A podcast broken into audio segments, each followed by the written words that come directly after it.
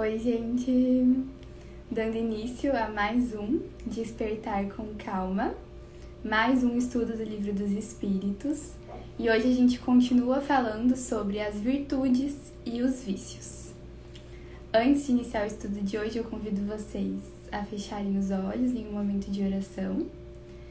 E nesse momento eu peço o amparo e a sustentação dos nossos guias espirituais, dos espíritos que participam e amparam esse estudo. Peço para que a gente possa ser intuídos pelas melhores reflexões diante de cada uma das questões de hoje, para que a gente possa emanar a energia desse momento para todos os seres que necessitem dela e ao mesmo tempo carregar ela com a gente como essa sementinha que nos coloca em contato constante com a energia crística, com a energia do amor e do bem. Que assim seja. Bom, então hoje a gente dá continuidade pela questão 898, em que Kardec questiona os espíritos.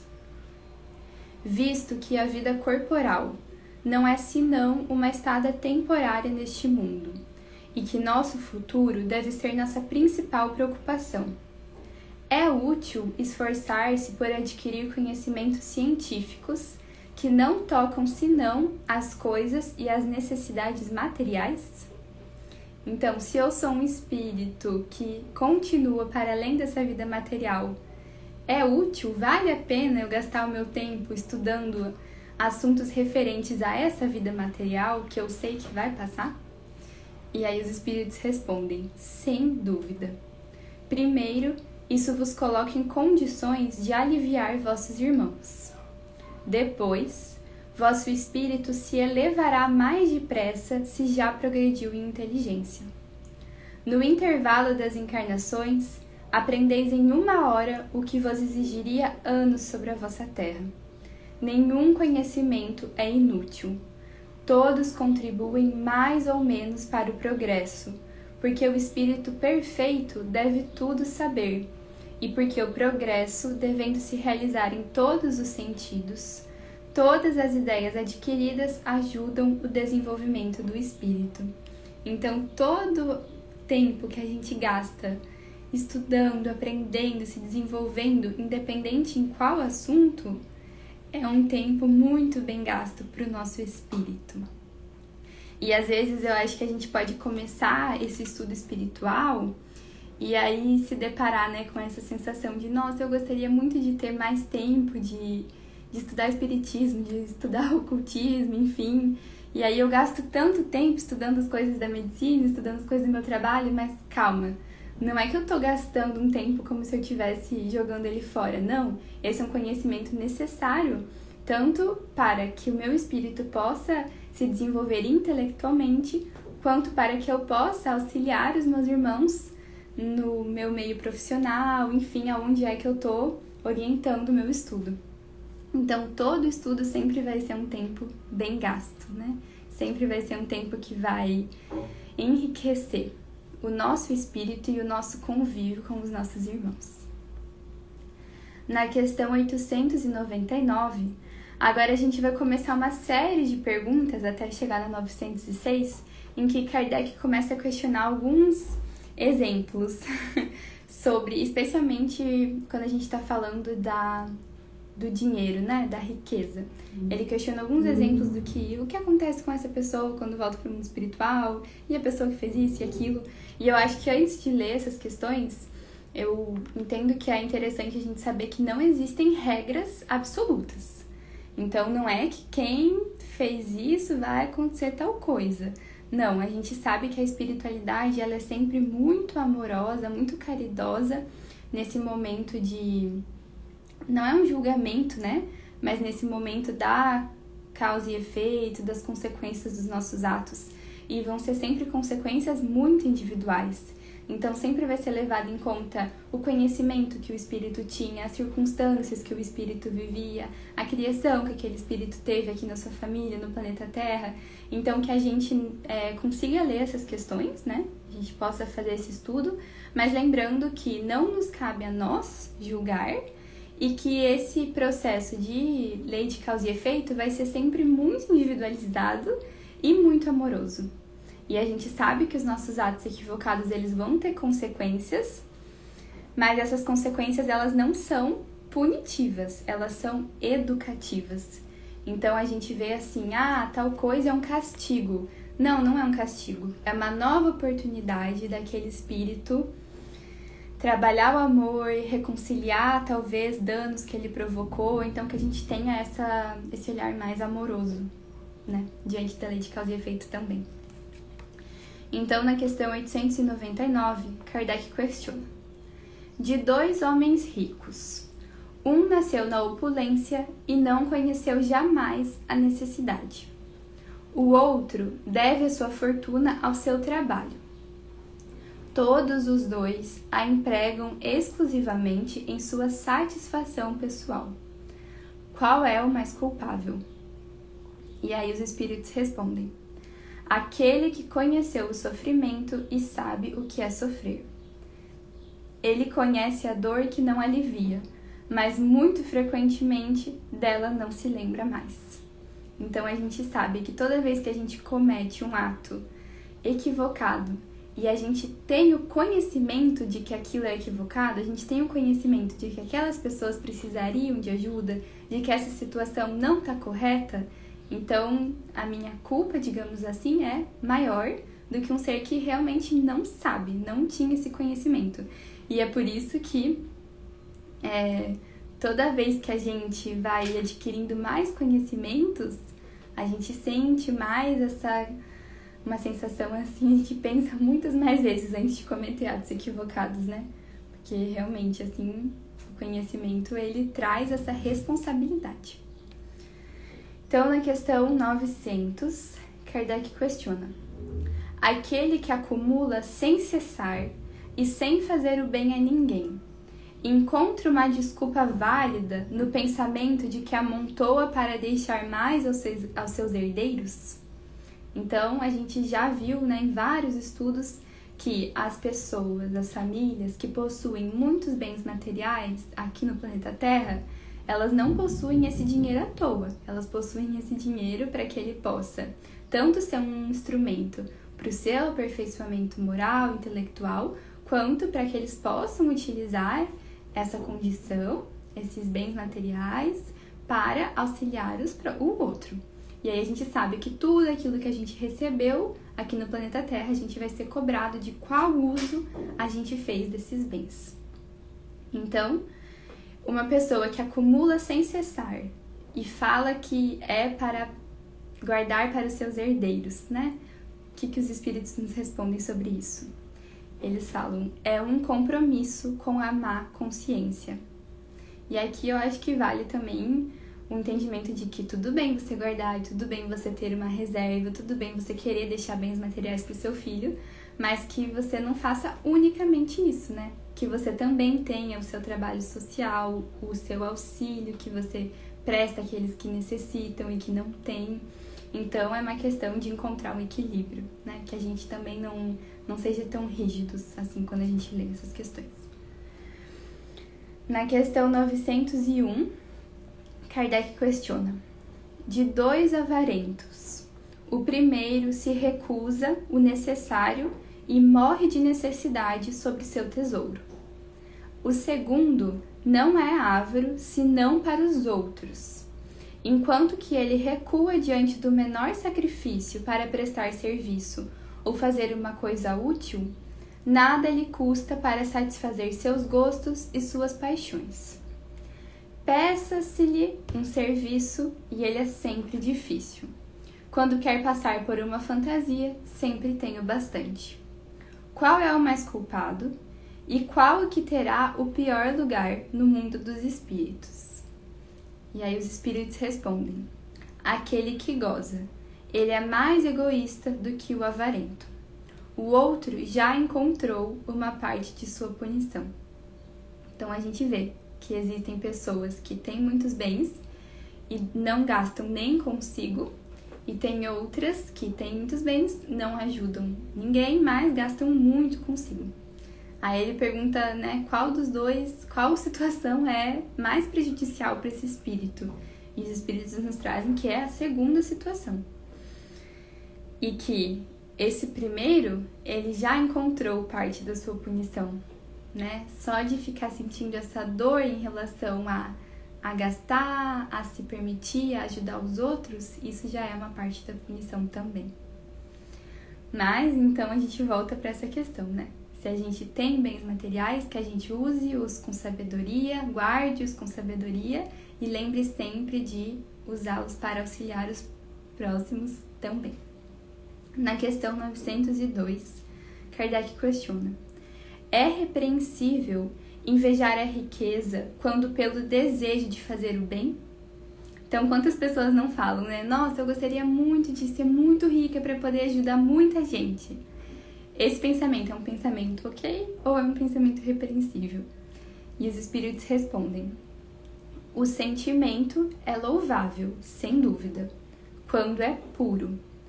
Mas esse desejo é sempre bem desinteressado e não esconde nenhuma intenção oculta pessoal? A primeira pessoa a qual se deseja fazer o bem frequentemente não é a si mesmo? Então, que a gente faça uma análise sincera dos nossos desejos. Questão 903, Kardec questiona: Há culpa em estudar os defeitos dos outros? E os espíritos respondem: Se é para criticá-los e divulgar, há muita culpa, porque é faltar com a caridade. Se é para fazê-lo em seu proveito pessoal e evitá-los em si mesmo, isso pode algumas vezes ser útil. Mas é preciso não esquecer que a indulgência pelos defeitos alheios é uma das virtudes contidas na caridade. Antes de fazer aos outros uma censura de suas imperfeições, vede se não pode dizer a mesma coisa de vós. Esforçai-vos, portanto, em ter as qualidades opostas aos defeitos que criticais nos outros. Esse é o meio de vos tornardes superiores. Se os censurais por serem avarentos, sede generoso. Por serem orgulhosos, sede humildes e modestos. Por serem duros, sede dóceis. Por agirem com baixeza, sede grandes em todas as vossas ações. Em uma palavra, fazei de tal maneira que não vos possam aplicar estas palavras de Jesus ele vê um argueiro no olho de seu vizinho e não vê uma trave no seu. Então a gente está aqui comentando em todas as últimas questões sobre pessoas que possuem muitos bens e não as utilizam de uma forma que, que a gente entende como correta, né? E aí, na questão 903, Kardec vem e pergunta: há culpa em estudar os defeitos dos outros? Por quê? Porque a gente tende a ter essa postura muitas vezes de fazer esse estudo e aí eu vejo alguém que tem muitos bens, vou lá e julgo essa pessoa. Não estou, né? Não é o meu papel julgar o outro.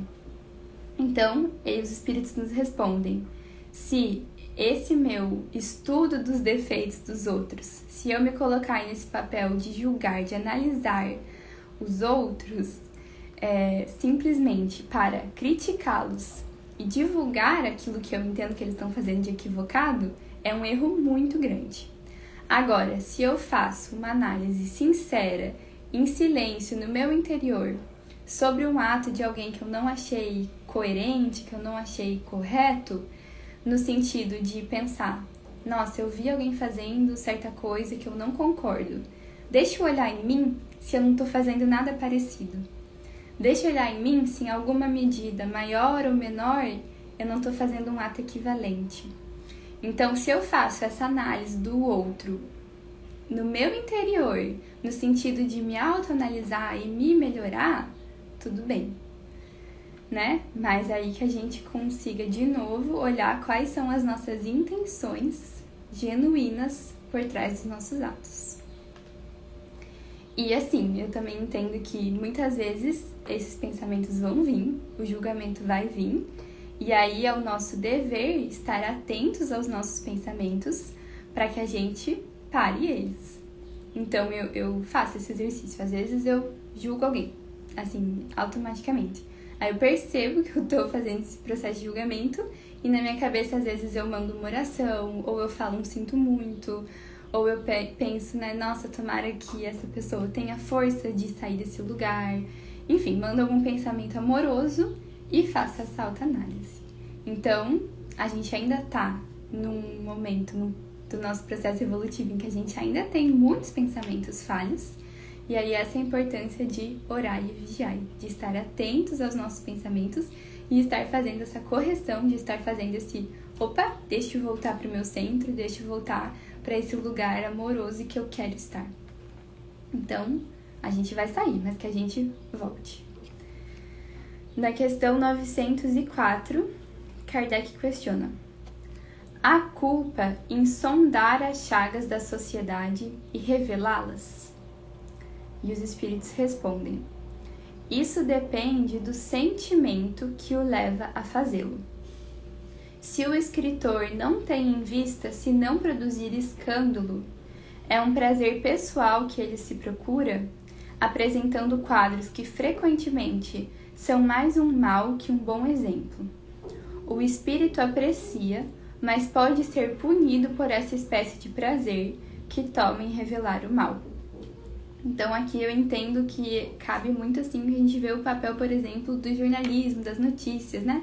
De revelar as chagas da sociedade, sondar as chagas da sociedade e revelá-las. Então há mal em fazer isso? Não, né? Inclusive é muito importante que a gente tenha acesso e que a gente tenha conhecimento daquilo que está equivocado na sociedade para que a gente possa transformar. Agora, que esse processo seja feito visando justamente essa mudança, essa transformação social e não simplesmente né, fazer alarme, aumentar um prazer pessoal, querer trazer conflito. Então, quando a gente está pensando nesses grandes meios de comunicação, né, de, revelar, de revelar as chagas da sociedade, então que a gente faça isso de novo, né, com o intuito voltado para o bem, voltado realmente para a mudança, para a correção daquilo que está equivocado, e não simplesmente trazer mais conflitos, trazer mais intrigas.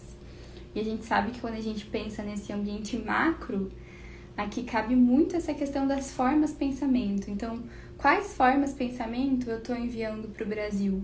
Ah, agora a gente acabou de trocar de governo, eu estou enviando uma forma pensamento, né? De harmonia, que tomara que as coisas fluam, o que precisa ser corrigido seja, que a justiça que precisa ser feita seja também? Ou será que eu estou enviando formas, pensamentos de mais intriga, de mais violência, de mais agressividade? Enfim, isso é o nosso papel também dentro da sociedade, né? E aí Kardec questiona: de que forma, nesse caso, julgar a pureza das intenções e a sinceridade do escritor? E os espíritos respondem: Isso não é sempre útil. Se ele escreveu boas coisas, aproveitai-as. Se fez mal, é uma questão de consciência que a ele diz respeito. De resto, se deseja provar sua sinceridade, cabe a ele apoiar o preceito pelo seu próprio exemplo. Então, não está, de novo, né? Não é o nosso papel, não está no nosso lugar julgar o outro. Então, se ele escreveu coisas boas, que eu aproveite. Se eu sinto que não, que eu as deixe, né? E aí deixe a justiça divina, a justiça terrena agir sobre esse ser, sobre essa pessoa. Na questão 905, Kardec questiona: Certos autores publicaram obras muito bonitas e de grande moralidade que ajudam o progresso da humanidade, mas das quais eles mesmos não se aproveitaram. Como espíritos, ser-lhes-á levado em conta o bem que fizeram através de suas obras? Então, quantas pessoas têm obras, têm trabalhos que são benéficos para a sociedade, escrevem livros maravilhosos, criam teorias sociais, enfim, mas que na sua vida pessoal íntima não seguem essas teorias boas que eles ajudaram né, a trazer para o planeta Terra. E os espíritos nos respondem: A moral sem a ação é a semente sem o trabalho. De que serve a semente se não fazeis frutificar para vos nutrir? Esses homens são mais culpáveis, porque tinham inteligência para compreender, não praticando as máximas que deram aos outros, renunciaram a colher os frutos. Então, aquele que tem a inteligência para compreender e não pratica é mais culpável. E aí aqui, pensando né, num lugar mais micro, eu penso inclusive na minha responsabilidade, que eu estou aqui trazendo esse estudo. E aí, será que eu estou me melhorando na minha vida íntima? Então, eu entendo que todos nós que estamos acessando esses conhecimentos, a gente tem que fazer essas reflexões. Eu estou acessando uma semente de conhecimento. Agora, vai caber as minhas ações, a minha prática diária eu enterrar essa semente na terra, cuidar dessa semente para que uma árvorezinha brote, cuidar dessa árvore para que ela cresça, dê frutos, enfim. Então, é necessário o estudo e é mais necessário ainda a ação. E por fim, na questão 906, Kardec questiona: Aquele que faz o bem é repreensível por ter dele consciência e de reconhecê-lo a si mesmo?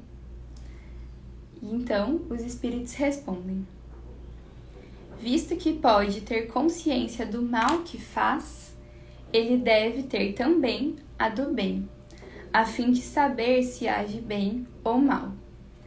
É pensando todos os seus atos na balança da lei de Deus e, sobretudo, na da lei da justiça, do amor e de caridade que ele poderá dizer a si mesmo se elas são boas ou más, aprová-las ou desaprová-las.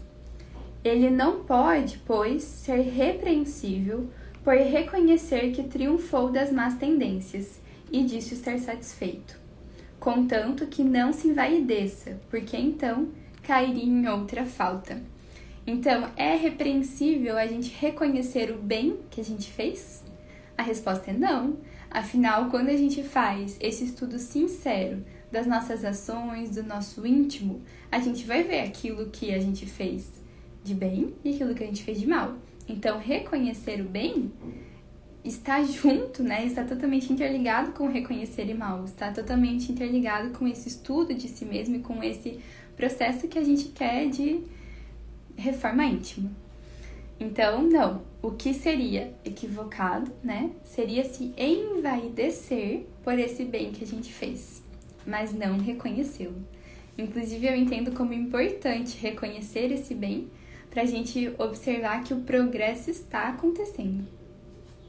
Então, assim a gente encerra o estudo de hoje e na semana que vem a gente começa falando sobre as paixões.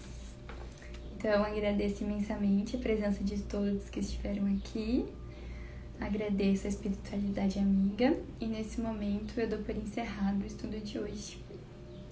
Um ótimo final de semana, gente, e até segunda.